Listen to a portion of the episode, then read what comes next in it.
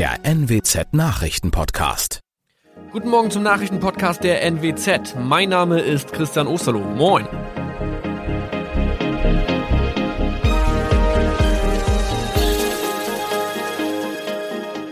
Und das sind unsere regionalen Nachrichten am Morgen.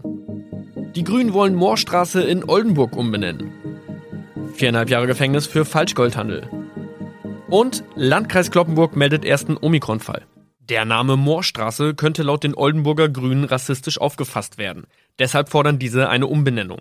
Die Straße wurde allerdings nach Hermann Moor benannt, einem der ersten Siedler in der Gegend. Um Missverständnisse auszuschließen, beantragen die Grünen eine Änderung in Hermann Moor Straße. Dann müssten alle Anwohner ihre neue Adresse in ihren Pässen angleichen. Außerdem müssten Polizei, Feuerwehr, Rettungsdienste und Anbieter von Navigationssystemen informiert werden. Die Stadtverwaltung schlug vor, ein Zusatzschild mit Informationen zur Person Hermann Mohr anzubringen. So könne man alle Irritationen beseitigen.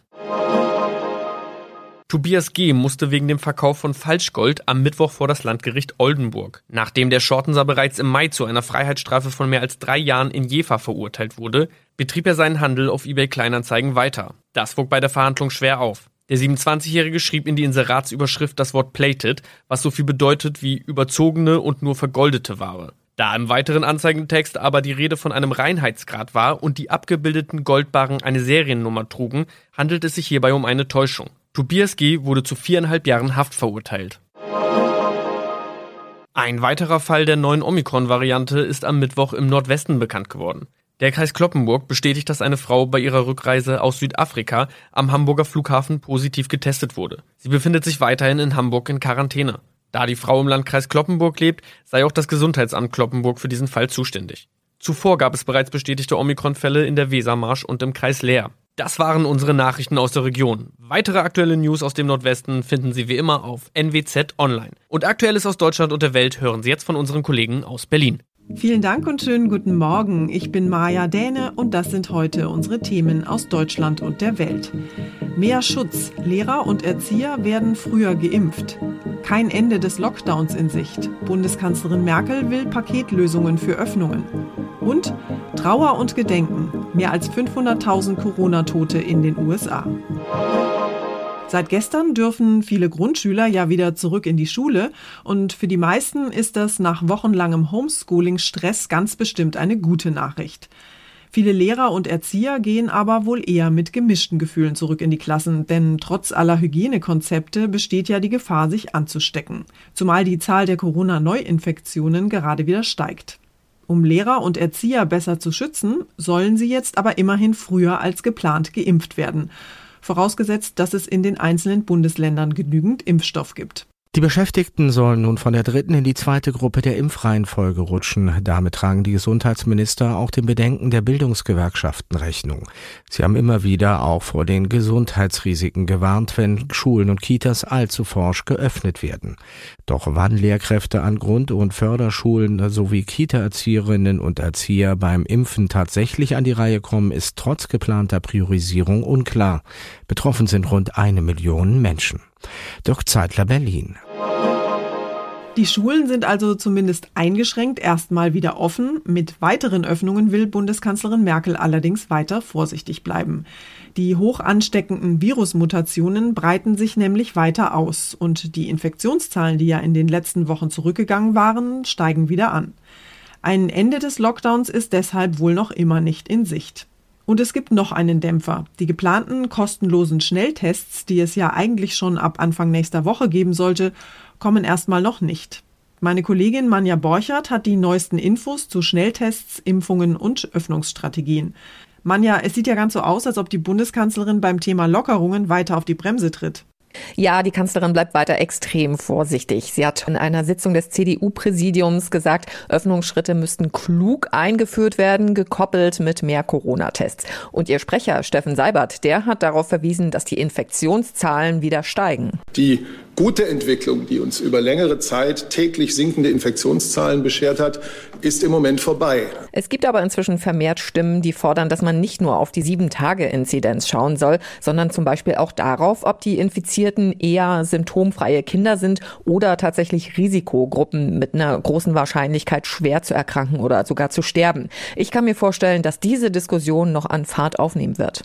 Okay, also statt ständig nur auf die Zahlen zu schauen, auch mal auf die betroffenen Menschen dahinter. Immerhin kommen ja jetzt nicht nur Mahnungen und Warnungen von der Kanzlerin, sondern auch Ideen zur längst versprochenen Öffnungsstrategie. Ja, man sieht natürlich auch im Kanzleramt, dass die Menschen ungeduldig werden. Merkel hat jetzt drei Bereiche definiert, für die Öffnungsstrategien erarbeitet werden sollen. Zum einen die persönlichen Kontakte, dann die Schulen und als dritter großer Bereich Restaurants, Kultur und Sport. Kanzleramtsminister Helge Braun hat den Auftrag mit den Bundesländern abzuklopfen, wie man sich da einigen könnte. Und am 3. März, also nächste Woche Mittwoch, gibt's dann voraussichtlich die nächste Videoschalte von Merkel mit den Ministerpräsidenten. Du hast es ja schon erwähnt, Schnelltests könnten eine wichtige Rolle spielen bei der Lockerung von Corona-Maßnahmen. Wann kommen denn diese kostenlosen Schnelltests für alle jetzt endlich? Also versprochen war ja ab 1. März, also in einer Woche schon. Aber da war Gesundheitsminister Jens Spahn, glaube ich, sehr optimistisch mit seinem Versprechen. Und auch die SPD sogar als Koalitionspartner hat ja schon Zweifel geäußert. Jetzt ist zu hören, Bund und Länder wollen über die Ausweitung der Schnelltests beraten. Bisher ist überhaupt noch nicht klar, wie das praktisch laufen soll. Es ist nur grob klar, man soll in Testzentren beim Arzt oder Apotheker sich testen lassen können. Und es ist auch noch gar nicht geklärt, wie viele kostenlose Schnelltests überhaupt jeder bekommen soll. Also weiter abwarten und Maske tragen. Dankeschön, Manja. Während hier bei uns weiter über Lockerungen diskutiert wird, sind andere Länder da schon deutlich weiter.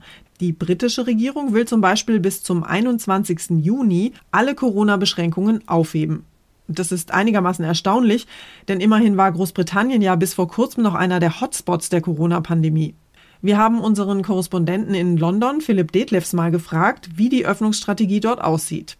Philipp, es soll jetzt schrittweise vorangehen. Was sind denn die wichtigsten Meilensteine in den nächsten Wochen? Ja, einer der wichtigsten, vielleicht der wichtigste ist zunächst mal die Öffnung der Schulen am 8. März. Gleichzeitig sollen in Pflegeheimen und in Seniorenheimen in kleinem Rahmen auch wieder Besucher erlaubt sein. Das heißt, die Bewohnerinnen und Bewohner dürfen dann von einer ausgewählten Person regelmäßig besucht werden. Und einige sportliche Aktivitäten im Freien, die momentan noch verboten sind, werden dann wieder erlaubt. Und zwei Personen aus unterschiedlichen Haushalten dürfen sich dann draußen treffen. Aber das muss man ehrlich sagen, das machen auch schon jetzt sehr viele Menschen hier. Wie sieht es denn mit Pubs aus, mit Geschäften und Kultur? Ab Mitte April dürfen Geschäfte, Museen und Büchereien wieder öffnen und auch Pubs und Restaurants, die dann allerdings nur im Außenbereich, also nicht drinnen. Ja, aber ziemlicher Frust dürfte bei Hotels und Kinobetreibern aufkommen. Johnson hat angekündigt, dass frühestens ab 17. Mai wieder Hotelübernachtungen möglich sein werden und auch die Kinos dürfen vorher nicht den Betrieb aufnehmen. Dasselbe gilt übrigens auch für den Vereinssport, der drinnen stattfindet. Auch da passiert nichts bis zum 17. Mai. Das sind ja alles sehr konkrete Daten. Wie fix sind denn diese Termine für den Ausstieg aus dem Lockdown tatsächlich? Na, ein Stein gemeißelt ist da nichts. Entscheidend für die Lockerung seien Zahlen, nicht Zeiten, hat der Premierminister betont. Voraussetzung für die Lockerung ist, dass sich der aktuell sehr positive Trend bei der Bekämpfung der Pandemie fortsetzt und es mit der Impfkampagne so gut weitergeht. Viele Leute fänden den Ausstiegsplan wahrscheinlich zu ambitioniert und hielten es für arrogant, Termine festzulegen, hat Johnson im Parlament gesagt. But I really also believe aber er sei überzeugt, dass der gute Fortschritt beim Impfen die Lage dramatisch verbessert habe und auf dieser Basis könne man jetzt handeln. Dankeschön, Philipp, nach London. Und wir schauen noch in die USA. Dort sind inzwischen mehr als 500.000 Menschen an Corona gestorben. Das ist eine unfassbare Zahl. Damit sind in einem einzigen Jahr mehr Amerikaner gestorben als im Ersten Weltkrieg, dem Zweiten Weltkrieg und dem Vietnamkrieg zusammen. Präsident Biden hat aus diesem traurigen Anlass dazu aufgerufen, der Toten zu gedenken. Er hat angeordnet, die Flaggen an öffentlichen Gebäuden, Militärstützpunkten und an allen Botschaften der US-Regierung im Ausland auf Halbmast zu setzen. Weil man bei den astronomischen Corona-Zahlen schon so abgestumpft ist, greifen US-Medien zu anschaulichen Vergleichen, um darzustellen, wie unfassbar enorm die Todeszahlen sind. Eine halbe Million, das entspricht der Einwohnerzahl von Kansas City. Oder würde man versuchen, 500.000 Menschen in Reisebusse zu setzen, wären fast 10.000 Busse nötig, die eine Schlange von 95 Meilen bilden würden. Chefimmunologe Tony Fauci nannte die Zahl schrecklich und warnte gleichzeitig, dass es gut möglich sei, dass die Amerikaner auch 2000 2022 noch Masken tragen müssten. Tina Eck, USA. Unser Tipp des Tages heute für alle, die WhatsApp nutzen. Der Familienchat, die beste Freundinnengruppe und der Fußballchat. Viele von uns kommunizieren mittlerweile ja ständig über WhatsApp und denken eigentlich gar nicht mehr großartig darüber nach, welche Daten wir beim Chatten eigentlich alle so preisgeben. Die Nutzer von WhatsApp bekommen jetzt in diesen Tagen immer wieder Nachrichten, mit denen sie an die neuen Nutzungsbedingungen erinnert werden. Mein Kollege Thomas Bremser fasst mal zusammen, was es mit diesen neuen Bedingungen auf sich hat und welche Alternativen es vielleicht zu WhatsApp gibt. Thomas, ehrlich gesagt, ich lese solche Nutzungsbedingungen ja eher selten, aber Experten sehen die neuen WhatsApp-Richtlinien ja kritisch. Warum denn? Ja, es gibt vor allem Kritik daran, wie WhatsApp meine Daten verwendet, ob sie die weitergibt an äh, Facebook und dann auch an Unternehmen, um mir dann die Werbung dort zu zeigen, die mich interessieren könnte. Das ist aber nicht so, denn die EU verbietet das. Also die Neuerung, die etwa in den USA kommen soll, die gibt's hier nicht.